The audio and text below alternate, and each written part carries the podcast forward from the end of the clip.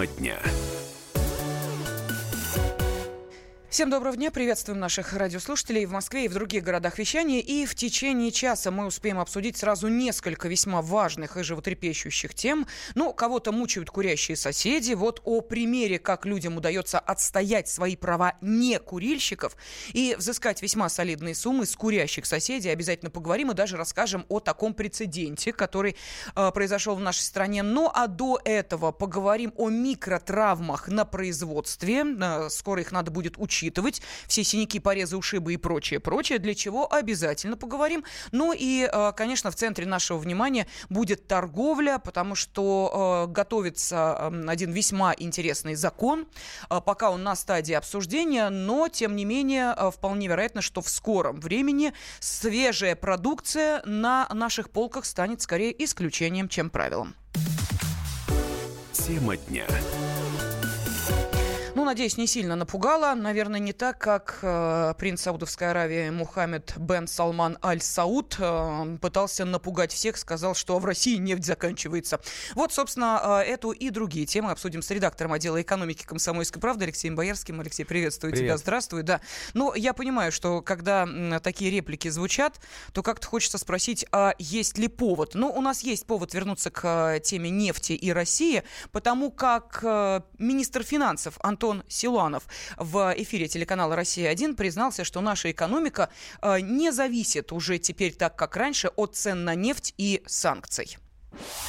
Действительно, мы стали меньше зависеть от цен на нефть. Сейчас ситуация меняется. В нынешних условиях снижение зависимости нашей экономики от нефти и газа э, дает возможность развиваться другим отраслям. С другой стороны, э, мы сейчас должны выстроить э, таким образом наш бюджет, бюджетную политику, с тем, чтобы не допустить возврата, э, даже в условиях повышения цен на нефть, если такое произойдет, возврата к тому, что цены на нефть, э, нефтегазовые доходы будут влиять на курс, э, курс будет не соответствовать тем экономическим реалиям, в которых находится наша экономика, будет стимулировать опять большие притоки импорта, не будет стимулировать экспорт наших отраслей с высокой добавленной стоимостью. Поэтому именно через формирование понятных э, правил ведения бюджетной политики, через э, понятное формирование правил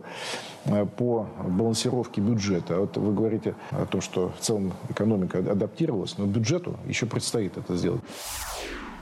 Ну вот а теперь давайте мы сейчас и попытаемся понять все-таки, что же у нас происходит и с нефтью, и с зависимостью от э, этого черного золота. Ну и, соответственно, насколько теперь наша страна э, меньше должна следить за всеми этими колебаниями, э, добычами и всем прочим. Есть ли э, между вот этими двумя событиями, заявлением саудовского принца и э, э, тем, что мы сейчас слышали от министра финансов Антона Силуанова, э, ну какие-то, я не знаю, там точки соприкосновения? Ну, безусловно, они, конечно, конечно, есть. А, значит, э, у нас на самом деле действительно Силуанов не обманывает. Вообще они, как правило, никогда не обманывают. Другое дело, что нужно правильно прочесть то, что они говорят.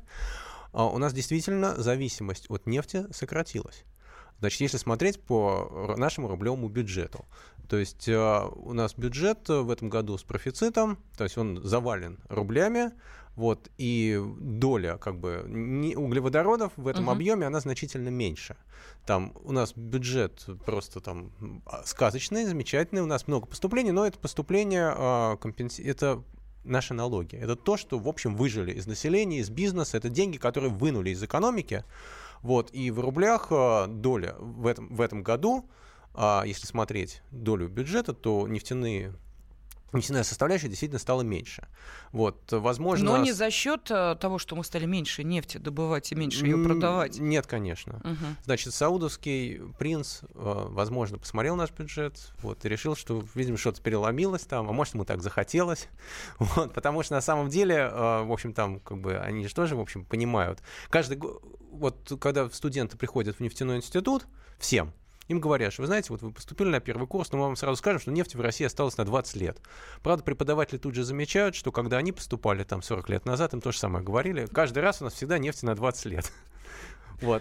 То Видимо, есть... саудовский принц тайно учился у нас в Институте нефти и газа. Вполне возможно, даже не тайно, а так а, официально. Мы много кого учили. А, вот, то есть нет, с нефтью у нас все в порядке, а, с бюджетом тоже, значит, бюджет у нас завален деньгами.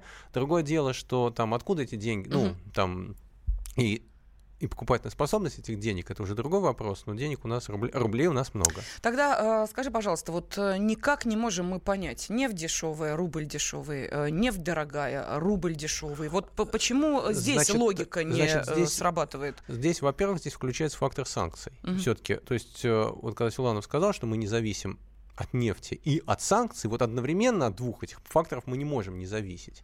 Значит, э, дорогая нефть значит, соответственно, а, дорожает рубль.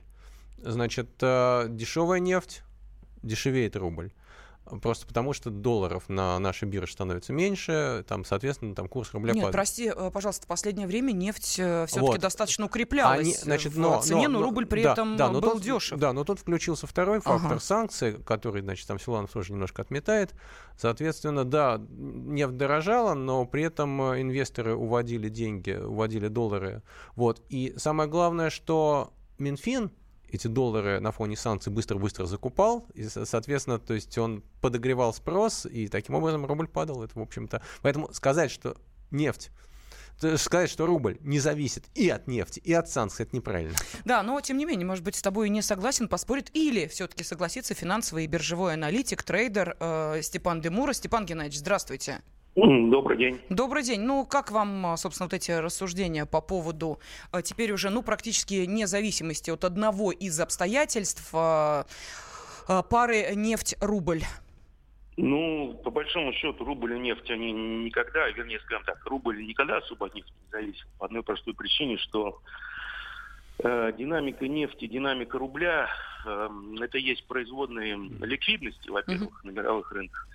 И, во-вторых, это аппетит инвесторов к риску, потому что Россия, э, активы России относятся к высокорискованным активам, так называемые развивающиеся рынки, вечно развивающиеся рынки, можно даже сказать.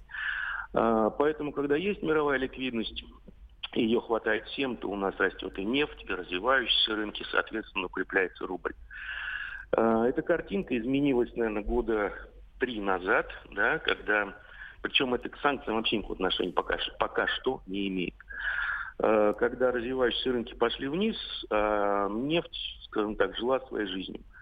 И динамика того, что доллар на мировых рынках, скажем, падает, все растет, она разрушилась.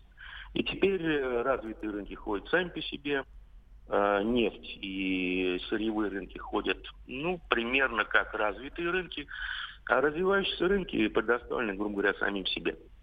А, но сейчас, если раньше, скажем, до 2014 года у нас динамика определялась рубля в основном притоком в акции, то сейчас эта динамика а, определяется притоком и оттоком горячего капитала в облигации рублевой. Вот и все. А по поводу запасов нефти, ну, надо понимать ну, простую вещь, что извлекаемые запасы нефти, то есть извлекаемые э, с какой-то рентабельностью, они зависят от цены от нефти. Скажем, когда у вас нефть 10, у вас запасов на 20 лет – и когда нефть 100, у вас тоже запас на 20 лет. Только если нефть снова станет 10, у вас запасов будет на год. Вот и все. Так что здесь никакой, э, никакого вуду нет. А, еще один вопрос. Смотрите, у нас Минфин а, спрогнозировал а, э, курс рубля до 2035 года. Ну, видимо, он отталкивался от прогноза по цене нефти до 2035 года. Скажите, на самом деле, ну, чисто математически можно дать любой прогноз. Но, а, исходя из здравого смысла, этот прогноз, он вообще кому-то нужен, он реален, он может быть исполнен? Вот эм, вопрос интересный, потому что а, с одной стороны... Степан а, Геннадьевич, когда... простите, Бога ради, у нас 30 секунд, если можно уместить а, ответ нет, в это, это время. Нет, это, это, это из серии «Случай с Минфином, бумага все стерпит», вот из этой серии. Ага, ну вот-вот. Даже коротко, ценная. Коротко, понятно, ясно. Спасибо. Финансовый биржевой аналитик, трейдер э, Степан Демура сейчас был с нами на связи и прокомментировал, собственно, и э, громкое заявление э, принца Саудовской Аравии, как сказал, комментирует это заявление руководитель комитета Госдумы по энергетике Игорь Ананских, «Сладкий сон принца». Ну и, соответственно, соответственно, что будет в этой паре рубль э, и нефть. Тема дня. Проблемы, которые вас волнуют. Авторы, которым вы доверяете. По сути дела, на радио «Комсомольская правда». Дмитрий Потапенко. По пятницам с 7 вечера по московскому времени.